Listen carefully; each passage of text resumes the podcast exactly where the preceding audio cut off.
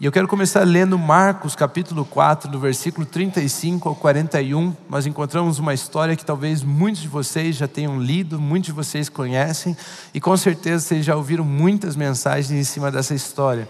Mas eu quero ler de novo Marcos capítulo 4, versículo 35 ao 41, diz assim: Naquele dia, ao anoitecer, disse ele, disse Jesus aos seus discípulos: Vamos para o outro lado. Deixando a multidão, eles o levaram eles o levaram no barco, assim como estava. Outros barcos também o acompanhavam.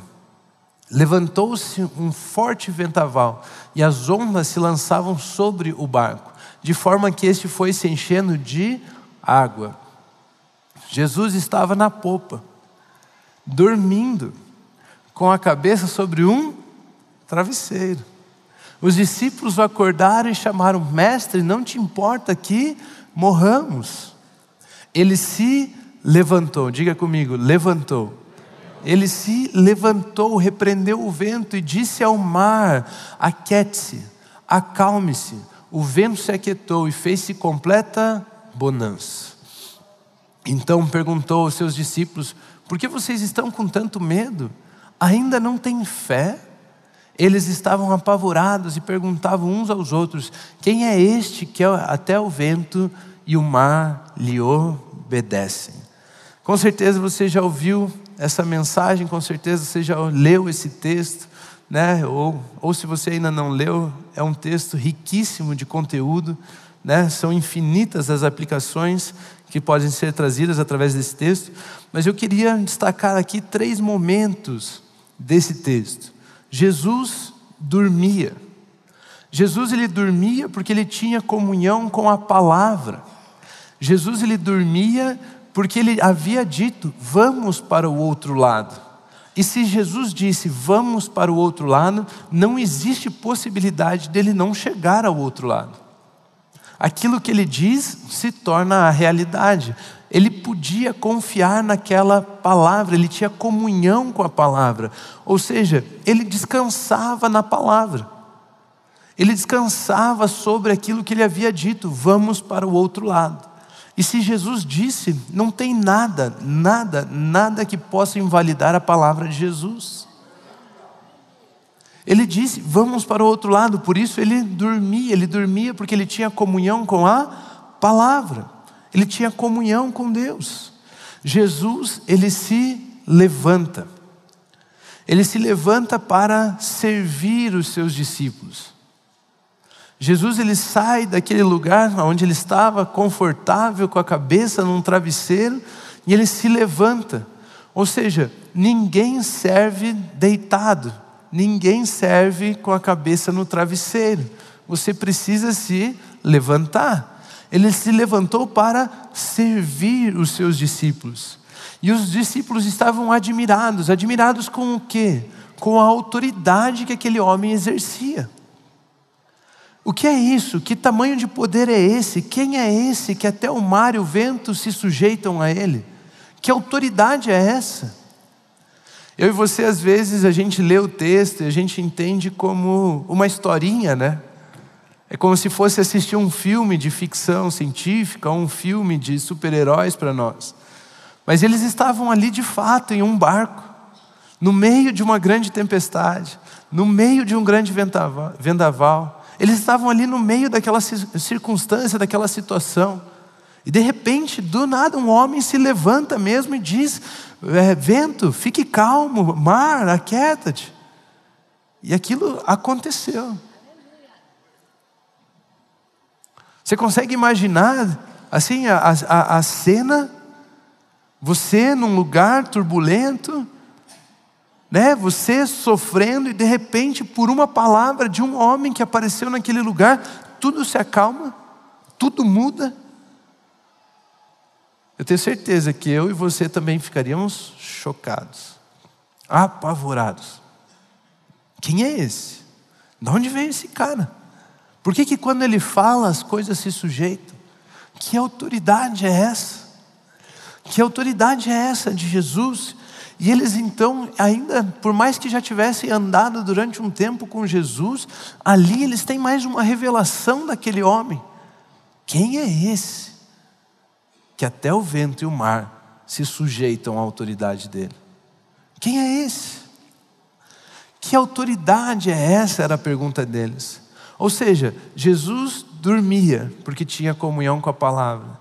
Jesus se levanta para servir os discípulos e os discípulos estavam admirados com a autoridade daquele homem. Você pode dizer assim comigo: comunhão, servir, autoridade. Agora para esquentar, né? Comunhão, servir, autoridade. Queridos, Jesus estava passando por circunstâncias adversas, assim como aqueles discípulos estavam. Assim como eu e você podemos passar. Nós não temos controle sobre todas essas coisas.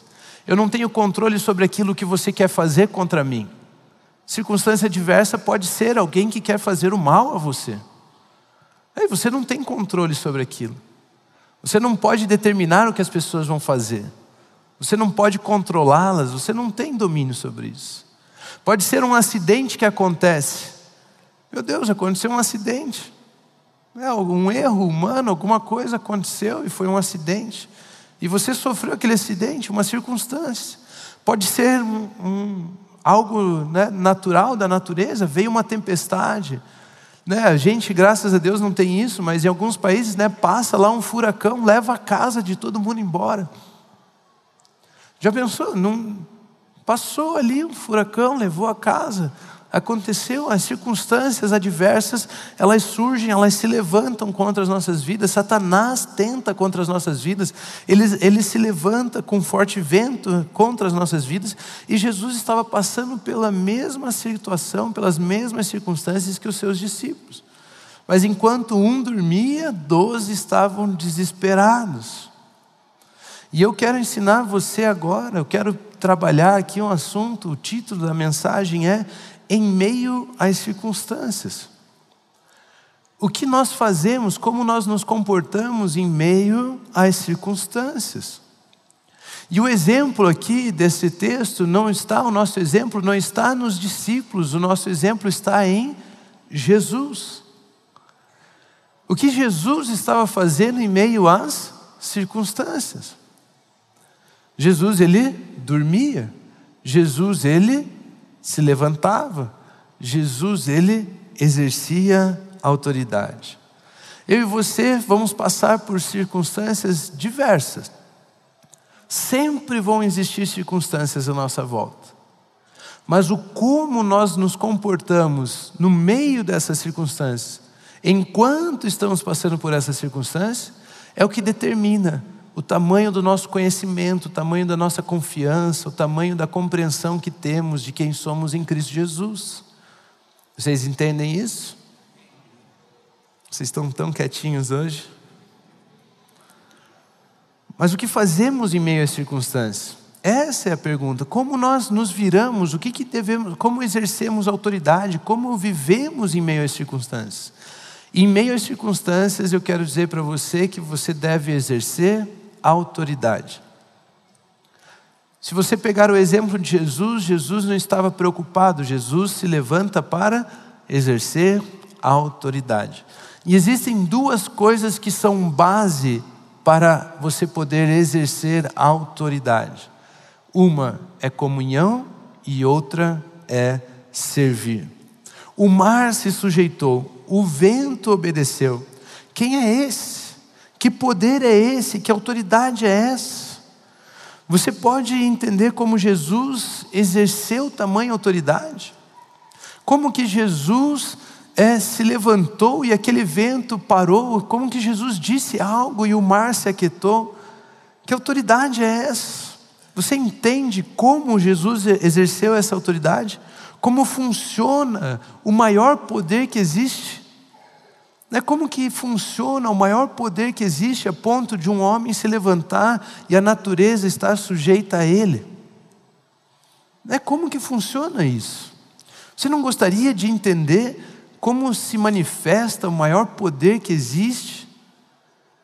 Já pensou se você pudesse usufruir do maior poder que existe?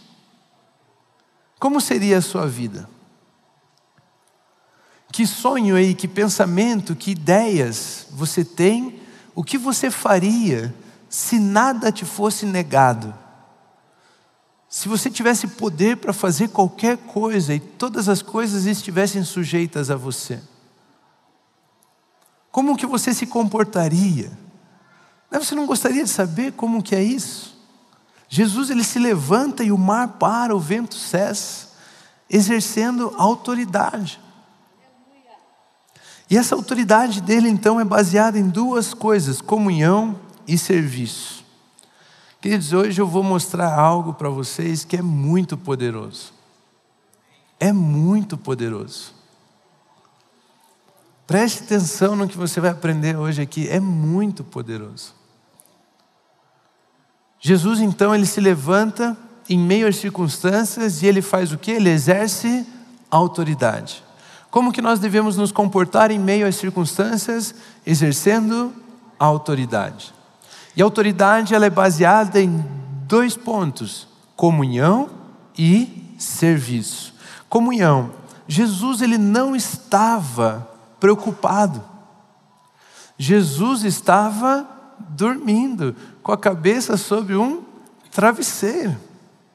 Você consegue perceber que eles, a Bíblia coloca aqui um cenário de tranquilidade para Jesus? Sabe, de conforto. Jesus estava confortável, ele não estava nem aí se tinha vento, se não tinha vento, se tinha água, se não tinha água. Jesus ele estava confortável. Ele estava com a cabeça sobre um travesseiro. Ele estava dormindo, pois a palavra que ele disse afirmava: vamos para o outro lado. Jesus já havia dito: vamos para o outro lado. E a base da autoridade é comunhão. Quanto mais eu me identifico com aquele que tem o poder, mais autoridade eu usufruo. Quanto mais eu confio na palavra daquele que tem o poder, de mais autoridade eu usufruo. Quanto mais eu me entrego àquele que tem a palavra, que tem todo o poder, mais eu usufruo de autoridade. Quanto mais credibilidade eu dou à palavra daquele que tem todo o poder, mais eu usufruo de autoridade. Ou seja, Jesus Cristo tinha uma, um bom relacionamento com Deus, ele tinha comunhão com Deus, ele sabia que aquilo que foi dito a seu respeito vai se cumprir. Ele não estava preocupado. Querido, se Deus disse para você que você, a sua família pertence a Ele, a sua família pertence a Ele. Não, pastor, mas a minha filha tal, você não sabe como ela está vivendo. O que que Deus disse? Não, mas meu filho nas drogas, o que que Deus disse? Quanto mais comunhão você tiver com Deus, maior a sua certeza de que aquilo que Ele disse vai se cumprir na sua vida. A ponto de não se preocupar com você mesmo, não se preocupar com as circunstâncias, não se envolver, não se deixar envolver pelas circunstâncias, mas dormir. Dormir, eu não tenho muito tempo de vida, mas faz agora 16 sete anos que eu sou líder de grupo familiar. Né, eu comecei com 15, 16, não, é, sei lá agora, 16 anos eu comecei a liderar grupos familiares de adolescentes, de juniores. E o que eu já vi de pai e mãe que fica sem dormir por causa dos filhos, porque algo está acontecendo na vida dos filhos, porque eles estão com um problema, o filho está envolvido não sei o que, o filho está envolvido não sei aonde. E o pai e a mãe não dormem por causa disso. Isso mostra uma única coisa: falta de comunhão com aquele que tem a palavra de poder. É a única coisa que revela, porque eu já vi o fulano se desviar, passar pelo não sei o quê, passar pelo não sei o quê, e hoje, agora, dez anos depois, pronto, está aqui em cima pregando. Valeu alguma coisa não dormir? Vai dormir, aprende com Jesus. Fecha o olho e dorme, fecha o olho e descansa. Não se deixe envolver pelas circunstâncias, o não dormir não vai mudar nada. Não vai mudar nada, vai dormir. Descansa, relaxa. Nós precisamos então nos envolver, ter comunhão com Deus ao ponto de podermos confiar 100% na Sua palavra, ao ponto de podermos descansar, ao ponto de podermos deitar sobre um travesseiro e dormir. Pode estar acontecendo, seja lá o que for, eu vou descansar na palavra de Deus. Eu vou descansar porque eu sei que aquele que prometeu, ele é fiel. Deus é fiel, a sua palavra não volta vazia. E quanto mais nós nos identificamos com aquele com quem nós temos comunhão, mais nós podemos confiar nele e mais autoridade nós exercemos. Ou seja, a autoridade ela se dá em dois níveis. Uma, as circunstâncias não têm domínio sobre mim. Segundo nível, nós vamos exercer domínio sobre as circunstâncias. A comunhão, então, faz com que a circunstância não tenha domínio sobre mim. Por quê? Porque eu confio. Porque eu estou dormindo, eu confio na palavra, eu conheço aquele que me deu a palavra. E quanto mais eu me identifico com ele, mais eu tenho consciência da minha autoridade. Eu coloquei um exemplo aqui do guarda de trânsito. O guarda de trânsito, você olha para ele e você sabe que ele tem relacionamento com a autoridade, com o poder que dá autoridade a ele. Por quê? Porque ele está uniformizado. Ele se identifica tanto com o poder que ele usa até a roupa igual. Você olha para ele e você sabe, cara, ele tem comunhão com esse poder aí que dá a ele autoridade. Ele não deixa as circunstâncias abalarem ele. Não importa o tamanho do caminhão que esteja vindo, ele levanta a mão, apita o apitinho lá e o caminhão vai parar. Não é? Ele tem uma confiança, ele tem uma certeza, ele tem um descanso no poder. Por quê? Porque ele se identifica com o poder, ele usa a mesma roupa que o poder, ele tem um uniforme do poder. Ele sabe que se ele apitar aquele apitinho, levantar a mão, não importa a circunstância que esteja acontecendo, ele está descansado, aquilo vai se sujeitar a ele depois. Né? Então, não importa o guarda de trânsito, com seu uniforme, se identifica com a fonte de poder. É por isso que ele exerce autoridade.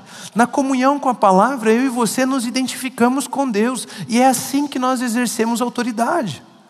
A autoridade das circunstâncias não terem domínio sobre nós, não poderem dominar sobre nós. Quando você está em meio às circunstâncias, se você tem comunhão com Deus através da Sua palavra, as pessoas vão perceber as pessoas vão perceber que homem diferente é esse, que enquanto doze estão desesperados, um dorme. O que, que tem na sua vida que enquanto todo mundo está desesperado por causa das notícias, você dorme, você está tranquilo, você está descansado. Por mais que tenha vindo um diagnóstico médico que não é favorável à vida, você não se preocupa? Esses dias eu estava pensando, né, a Luísa chegou e falou assim: Ah, o Ozzy está com febre. E eu fiz assim, hum. Sabe quando você já, hum, é febre, já, já. E aí eu caí em si assim, eu falei: Nossa, como você é bobo. Né? Você fica preocupado na menor notícia, você perde o seu descanso, na menor, na menor circunstância você já acorda, já quer. Não, então vamos pegar o remédio, ligou para pediatra, fez não sei o quê. Não, não, relaxa. A palavra de Deus diz que o mesmo Espírito que vivificou Jesus Cristo dentre os mortos, esse habita em nossos corpos e vivifica os nossos corpos mortais. Nós trazemos a existência na vida dos nossos filhos, a saúde que o Espírito pode dar. Mas sabe quando você escuta uma notícia, você já. Se você tem uma reação à notícia, é porque você já, não, já acordou. A gente tem que viver descansado. Nenhuma notícia ruim ou positiva tem domínio sobre nós. Nenhuma. E as pessoas percebem. Como pode, em meio a tanto problema, eles continuarem tranquilos assim? Em meio a tantas coisas, eles continuarem felizes, sorrindo? Como que pode? É confiança, é resultado da comunhão. Isso é a autoridade. Segunda forma, segunda base para a autoridade é servir. Outra base da autoridade é servir. E servir é a qualidade do rei. Qualidade do rei não é dar os decretos, dar as ordens, ter pessoas que fazem aquilo que ele quer. A maior qualidade do rei é servir, abençoar pessoas. Jesus se levantou no meio daquele barco, daquela tempestade, para servir, abençoar os seus discípulos. E aqui eu gostaria que você prestasse muita atenção. Eu quero dizer para você aqui, eu quero ensinar para você como se manifesta na terra o maior poder que existe. Na comunhão, as circunstâncias não têm influência sobre nós. Nós temos autoridade para não sermos influenciados pelas circunstâncias. No servir, nós temos autoridade para transformar as circunstâncias. No servir, nós temos autoridade para transformar tudo aquilo que era contrário, para acalmar o mar, para mandar o vento se aquietar. Nós temos essa autoridade no servir, porque servir é a maior qualidade do rei. Servir significa amar. E eu quero mostrar para você o como, como que se manifesta esse poder na terra. Salmos capítulo 24, versículos 7 ao 10 diz o seguinte: Abram-se, ó portais, abram-se, ó portas antigas, para que o Rei da Glória entre. Quem é o Rei da Glória? o Senhor forte e valente, o Senhor valente nas guerras. Abram-se, ó portais, abram-se, ó portas antigas, para que entre o Rei da Glória. Quem é este Rei da Glória? O Senhor dos Exércitos. Ele é o Rei da Glória. Levantem, ó portas, as vossas cabeças para que entre o Rei da Glória. Queridos, quando nós nos levantamos e levantamos as nossas cabeças, existe algo que pode acontecer. O que é que acontece? O Rei da Glória está pronto para se manifestar está pronto para fluir através das nossas vidas. Se uma porta estiver de cabeça erguida, o Senhor dos Exércitos, o Rei da Glória, pode se revelar em poder. E como é que, que poder é esse? Como que se revela esse Senhor dos Exércitos? Zacarias capítulo 4, versículo 6 diz assim: Esta é a palavra do Senhor para Zorobabel, não por força nem por violência, mas pelo meu Espírito. Diz quem? Ah, como ele luta, não por força, nem por violência, mas pelo Espírito. Ou seja, nós estamos aprendendo algo aqui. Uma porta de cabeça levantada faz com que o Rei da Glória, o Senhor dos Exércitos, possa se manifestar. Como que esse Senhor dos Exércitos, cheio de poder, se manifesta? Não por força, nem por violência, mas pelo Espírito. O Senhor dos Exércitos não luta como nós lutamos, não confia no que nós confiamos, não é por força nem por violência, mas pelo meu Espírito, diz o Senhor dos Exércitos. Ou seja, existe um poder que irá se manifestar quando as portas levantarem as suas cabeças. Mas esse poder não é violento. Não é por força, não é por violência. Esse poder é do Espírito. Isso nos lembra de um texto famoso, né? Atos capítulo 1, versículo 8. Os pentecostais já se levantam, começam a rodopiar, mas receberão poder quando o Espírito Santo descer sobre vocês. E serão minhas testemunhas em Jerusalém, em toda a Judéia e Samaria e até os confins da terra. Receberão poder ao descer sobre vós o Espírito Santo. Ou seja, um portal de cabeça erguida. O Rei dos exércitos, o Senhor dos exércitos, agirá ali com poder. Que poder é esse? Não é por violência, não é por força, mas é o Espírito. E o Espírito traz um poder, porque a Bíblia nos diz: e receberão poder ao descer sobre vós o Espírito Santo. Agora entenda: o Espírito Santo não é um poder, mas o Espírito Santo nos dá um poder. Ele nos traz um poder, e receberão poder ao descer sobre vós o Espírito Santo. Não está dizendo que ao receber o Espírito Santo, o Espírito Santo é o poder, mas está dizendo que quando você receber o Espírito Santo, ele está te, te trazendo poder. E que poder é esse que o Espírito Santo nos traz? Essa é a pergunta. Qual é esse poder que ele traz? E Romanos, capítulo 5, versículo 5, responde essa pergunta. E a esperança não nos decepciona, porque Deus derramou o quê?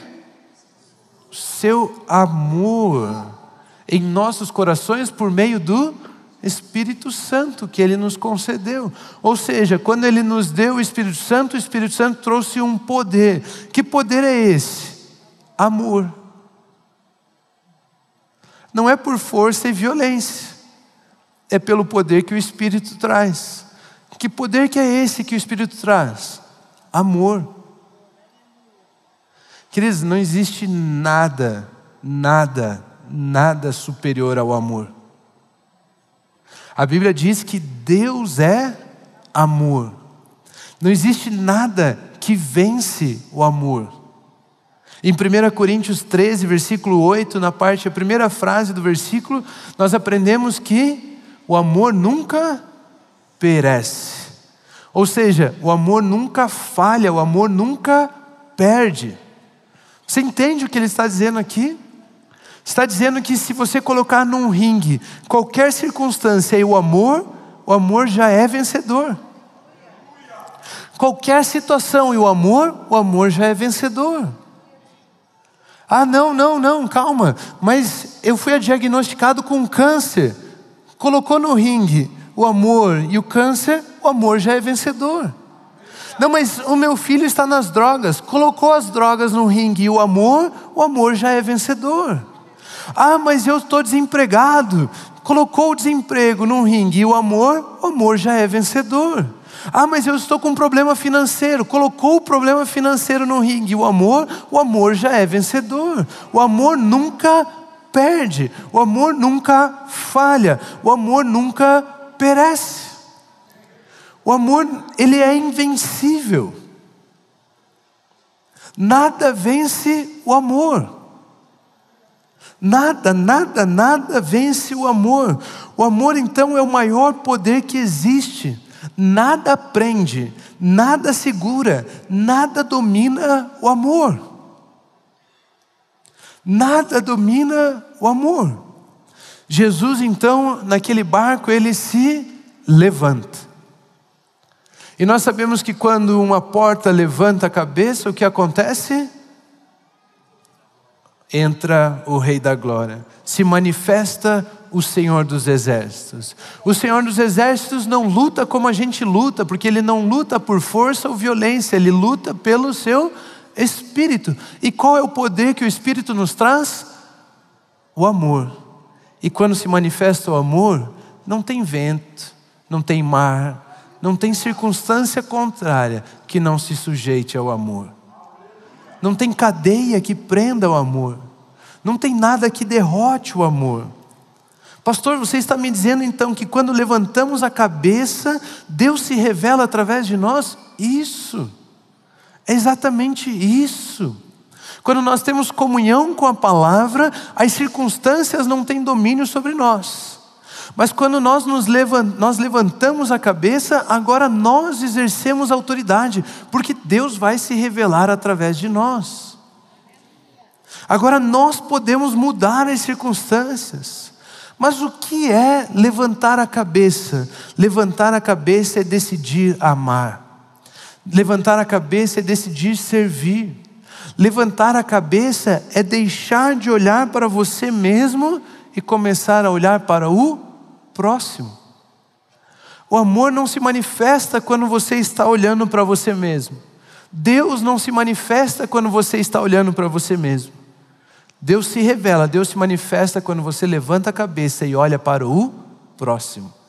Quando você consegue pôr as necessidades e os pedidos de oração, os problemas do próximo acima dos seus. Jesus Cristo estava passando pelas mesmas circunstâncias. Ele confiava na palavra e, por confiar na palavra, se levantou para servir.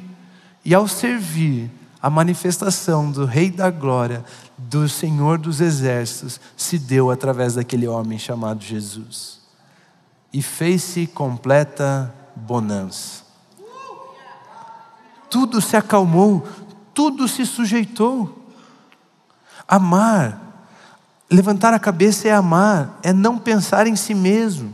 Quando não olhamos para nós mesmos, mas pensamos no próximo e colocamos o outro em primeiro lugar, o amor ali se manifesta. E nada prende, derrota, nada vence o amor. Por isso, o que devemos fazer em meio às circunstâncias? Pastor, no meio desse turbulhão todo de notícias, de coisas ruins, de morte, de derrota, de destruição, o que nós devemos fazer em meio às circunstâncias?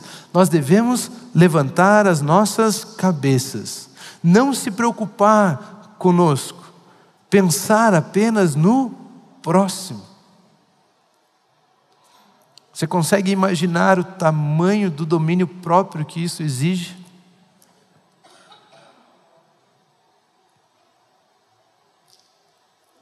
Eu estou devendo 50, a pessoa está devendo 100, a pessoa está. Eu vou ajudar ela a pagar dela para.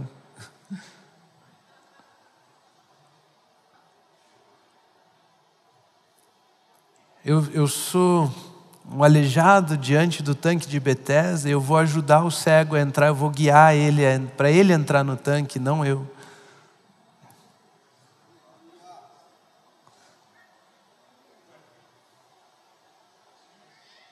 Só vive assim quem primeiro tem comunhão. Olha, quer saber? Eu não me importo com o meu, porque a palavra de Deus já falou a meu respeito. Deixa que Ele cuida disso. Mas eu vou me levantar, erguer a minha cabeça e permitir que o Senhor dos Exércitos se manifeste através de mim para mudar as circunstâncias, as situações da sua vida, para servir você, para amar você. Queridos, eu estou ensinando aqui, eu acho que é, é, é, o mais sublime que dá. É uma, é, eu brinco com os jovens que isso aqui é, é o néctar, é o melhor que tem. Você é um privilegiado. Se você falar assim, Deus, eu não estou entendendo muito o que Ele está falando, mas eu quero que minha vida vive, eu quero viver desse jeito aí. O Espírito Santo vai te levar a viver coisas extraordinárias vai mudar a sua história, vai transformar a sua forma de viver, vai. É, é, não tem volta, não tem volta. É o mais perfeito que existe, é. É, é, é, é demais, é, é superior ao que a gente pode imaginar.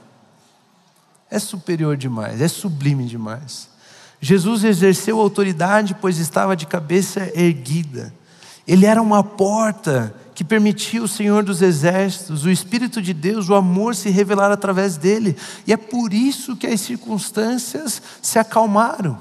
É por isso que as coisas mudaram, porque o amor se revelou e nada é maior do que o amor, nada é mais forte que o amor.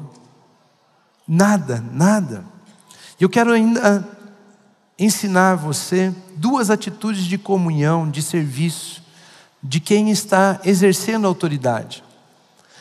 Você pensa assim, né? Eu entendi, pastor, eu entendi.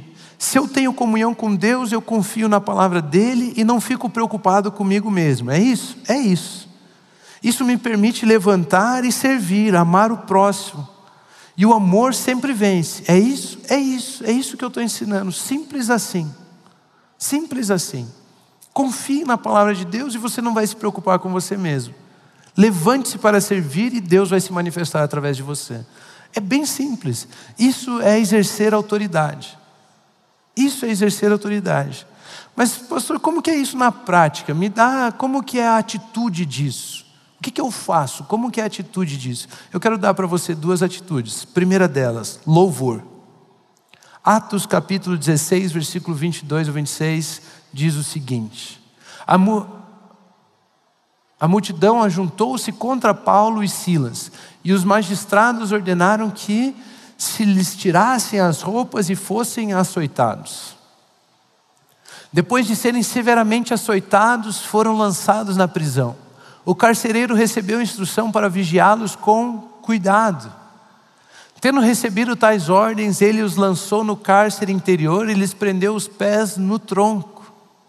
Por volta da meia-noite, Paulo e Silas estavam reclamando, murmurando, xingando, ligando para alguém. De certa forma, eles estavam orando e cantando hinos a Deus, e os outros presos os ouviam. Ou seja, mesmo com os pés presos no tronco, mesmo com as feridas nas costas por ter sido açoitado, eles queriam que os outros ouvissem a respeito das grandezas do seu Deus.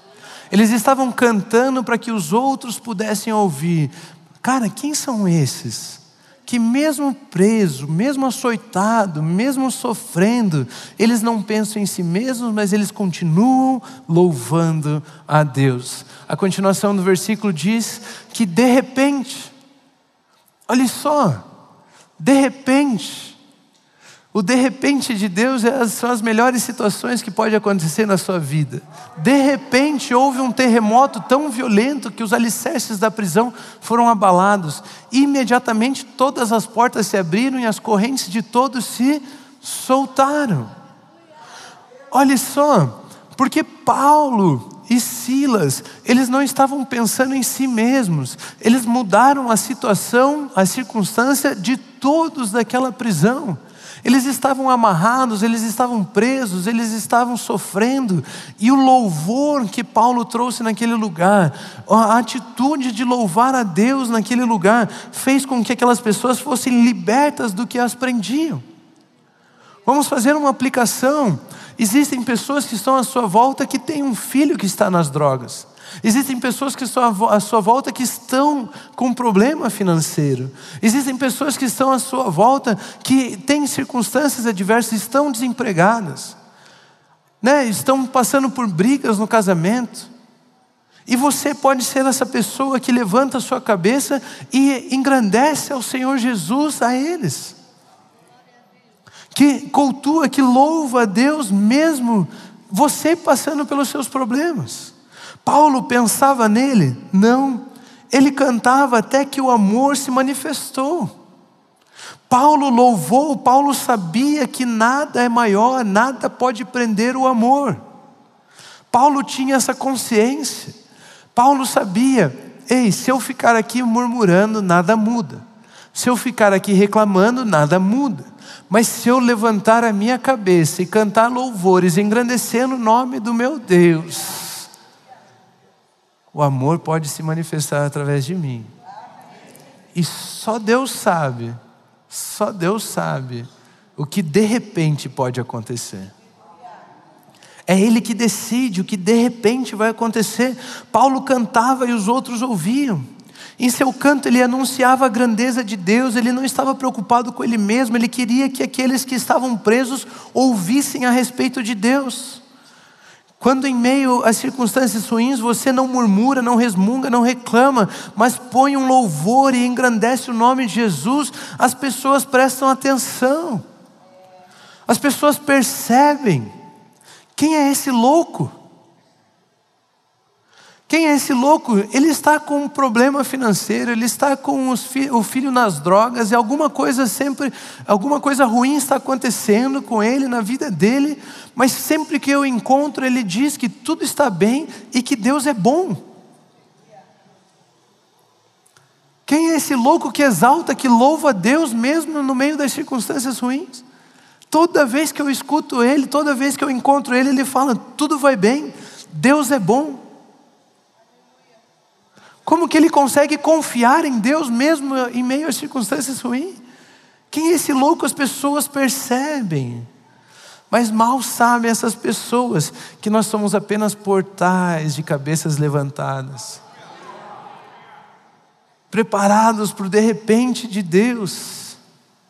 Levantados sem olhar para os nossos problemas, sem olhar para nós mesmos, sem olhar para os nossos próprios desejos orando e abençoando a vida das pessoas, vivendo para servir, e de repente, de repente, as prisões são quebradas, as correntes caem, as pessoas são libertas, face completa bonança. De repente, sabemos que Deus cuida de nós por isso, nosso foco está no próximo. O louvor. O louvor revela isso. Outra atitude, oração. Em Atos capítulo 12, versículo 1 ao 16, a Bíblia diz: Nessa ocasião, o rei Herodes prendeu alguns que pertenciam à igreja, com a intenção de maltratá-los. E mandou matar a espada Tiago, irmão de João. Vendo que isso agradava os judeus, prosseguiu, prendendo também Pedro, durante a festa dos pães sem fermento. Tendo-o prendido, lançou-o no cárcere, entregando entregando para ser guardado por quatro escoltas de quatro soldados cada uma. Herodes pretendia submetê-lo a julgamento público depois da Páscoa. Pedro então ficou detido na prisão mas a igreja orava intensamente a Deus por ele. Na noite anterior ao dia em que Herodes iria submetê-lo a julgamento, Pedro estava dormindo entre dois soldados, preso com duas algemas, e sentinelas montavam guarda à entrada do cárcere. Repentinamente apareceu um anjo do Senhor e uma luz brilhou na cela. Ele tocou ao lado de Pedro e o acordou. Depressa, levante-se, disse ele. Então as algemas caíram dos punhos de Pedro. O anjo lhe disse: Vista-se, calce as sandálias. E Pedro assim fez. Disse-lhe ainda o anjo: Ponha a capa e siga-me.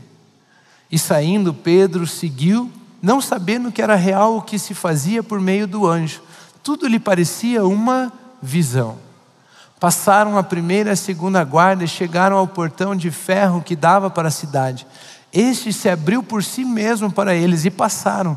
Tendo saído, caminharam ao longo de uma rua e de repente o anjo o deixou. Então Pedro caiu em si e disse: Agora sei, sem nenhuma dúvida, que o Senhor enviou o seu anjo e me libertou das mãos de Herodes e de todo de tudo o que o povo judeu esperava.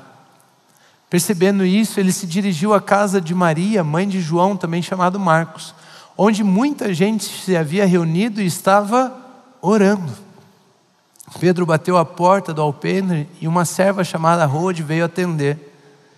Ao reconhecer a voz de Pedro, tomada de alegria, ela correu de volta sem abrir a porta e exclamou: Pedro está à porta. Eles, porém, lhe disseram: Você está fora de si. Insistindo ela em afirmar que era Pedro, disseram-lhe: Deve ser o anjo dele. Mas Pedro continuou batendo, e quando abriram a porta e o viram, ficaram perplexos. Até aqui. Olha que história interessante. Pedro está na prisão. Pedro seria é, sujeito, subjugado à, à condenação de morte. Herodes matou Tiago e queria matar Pedro também. É, e Pedro dormia. Pedro dormia baseado em que palavra? Jesus nas últimas palavras que disse a Pedro, ele disse assim: Quando você for velho, Pedro sabia que não ia morrer novo. Jesus havia dito: quando você for velho. Então não era a hora de Pedro morrer, ele dormia, porque ele tinha comunhão com a palavra. A circunstância não tinha domínio sobre ele. Mas algumas pessoas também decidiram se levantar em autoridade, e elas oravam por Pedro. Elas se levantaram para orar não por elas mesmas, elas se levantaram para orar por Pedro. Eu tenho certeza, mas certeza que existia ali um irmão naquele grupo de oração que estava com problemas financeiros. Certeza que existia um irmão ali naquele grupo de oração que estava desempregado. Certeza que tinha uma irmãzinha ali que estava com seu filho nas drogas. Certeza que tinham vários problemas ali naquele grupo de oração, mas eles se levantaram para orar por Pedro. Eles não se levantaram para orar pelos seus próprios problemas, pelas suas próprias situações. Eles se levantaram para orar por Pedro. Orem uns pelos outros, diz Tiago. Eles oravam pelo outro pela circunstância do outro. E quando nós estamos de cabeça levantada, nós não estamos focados em nós mesmos, nós estamos focados no outro. O que acontece? De repente. De repente. De repente um anjo apareceu, acordou Pedro, as, as gemas caíram, as portas da prisão se abriram. Ele foi lá e bateu na porta dos irmãos que estavam orando. Pedro foi liberto. Por quê? Porque algumas pessoas decidiram levantar as suas cabeças e orar por Pedro. Quando nós temos comunhão, nós descansamos. As circunstâncias não têm autoridade sobre nós, mas quando nós nos levantamos, levantamos as nossas cabeças, nós transformamos as circunstâncias. Nós transformamos as circunstâncias. Pedro foi preso, ele seria morto depois da Páscoa. Queridos, mas depois da Páscoa é dia de ressurreição, não é dia de morte. Pedro dormia. Ser liberto das cadeias, foi liberto das cadeias, as pessoas oravam por Pedro. Quanto maior a nossa comunhão com a fonte de poder, menos pensamos em nós mesmos e mais exercemos autoridade. Quanto maior a nossa comunhão com a fonte de poder, menos nós pensamos em nós mesmos e mais exercemos autoridade. Quanto maior a nossa comunhão com Deus, com a fonte do poder, menos nós pensamos em nós mesmos. O Evangelho é uma loucura. Porque o certo seria nós buscarmos poder para resolver os nossos problemas. Mas no Evangelho, esse poder, o poder chamado amor, não se manifesta desse jeito. Quanto mais você conhece, quanto mais você se relaciona com a fonte de poder, menos você pensa em si mesmo. Menos você pensa em si mesmo. Menos você pensa em si mesmo. Só que mais você exerce autoridade. As circunstâncias não têm mais domínio sobre você. E você vê cadeias, correntes, coisas que prendiam seus irmãos e hoje já não prendem mais. Coisas que tiravam o sono das pessoas, hoje já não tiram mais. Porque você decidiu levantar a sua cabeça e amar aquela pessoa, orar por aquela pessoa, louvar a Deus em meio àquela circunstância.